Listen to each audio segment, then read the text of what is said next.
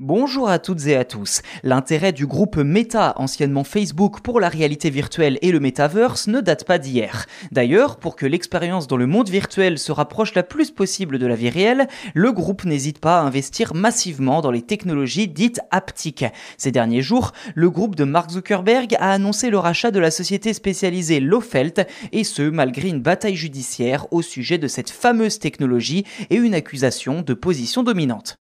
Lofelt est une entreprise spécialisée dans les produits haptiques, c'est-à-dire qui permettent de simuler le sens comme euh, le toucher ou encore le mouvement. Lors d'une expérience de réalité virtuelle, la technologie haptique permet donc de rendre les choses bien plus réelles qu'avec la simple vue, donnant l'illusion aux utilisateurs qu'ils interagissent avec des objets physiques. Début septembre, Meta a annoncé l'acquisition de la start-up basée à Berlin en Allemagne. Mais ce qui est curieux, c'est le timing de ce rachat. En effet, le groupe Meta est enlisé dans une bataille juridique contre la Federal Trade Commission aux États-Unis. Le régulateur a récemment bloqué le rachat de Within, une entreprise qui édite une application de fitness en réalité virtuelle. Son argument que Meta cesse de vouloir racheter la concurrence ainsi que la volonté d'éviter une situation de monopole du GAFAM sur le marché de la réalité virtuelle.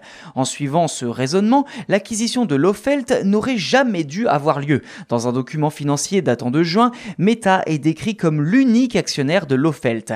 À noter que les conditions de l'accord n'ont pas encore été dévoilées. Avant l'opération cependant, Lofelt avait levé environ 10 millions d'euros et comptait 25 employés. Concrètement, les technologies haptiques permettent de reproduire l'expérience du toucher dans un environnement virtuel par le biais de vibrations dans un bracelet ou dans un gant par exemple. C'est aussi ce que l'on retrouve notamment dans les manettes quand ça vibre ou encore dans les smartphones quand vous jouez à un jeu et que là aussi ça vibre.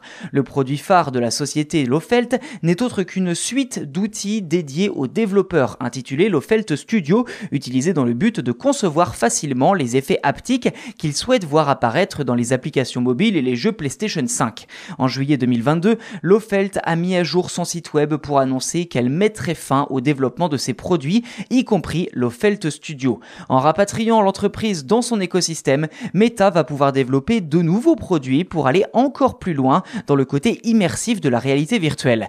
L'an dernier, souvenez-vous, nous vous avions parlé d'un projet de gants haptiques que les chercheurs du Reality Labs tentent depuis plusieurs années d'inventer. L'expérience de Lofelt dans ce domaine pourrait bien être le coup d'accélérateur nécessaire pour lui donner vie.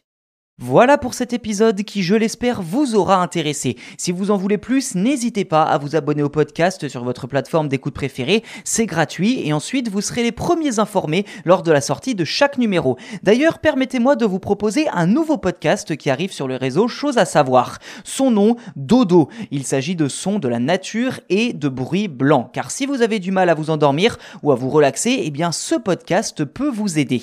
Il s'appelle, comme je l'ai dit, Dodo et vous propose d'écouter des sons de la nature. Des épisodes de 8 heures sans publicité, composés intégralement de sons tels qu'une pluie en forêt, un ruisseau paisible, le vent dans les branches ou le crépitement d'un feu de cheminée. Pour l'écouter, c'est gratuit, cherchez simplement Dodo, son de la nature dans votre application de podcast.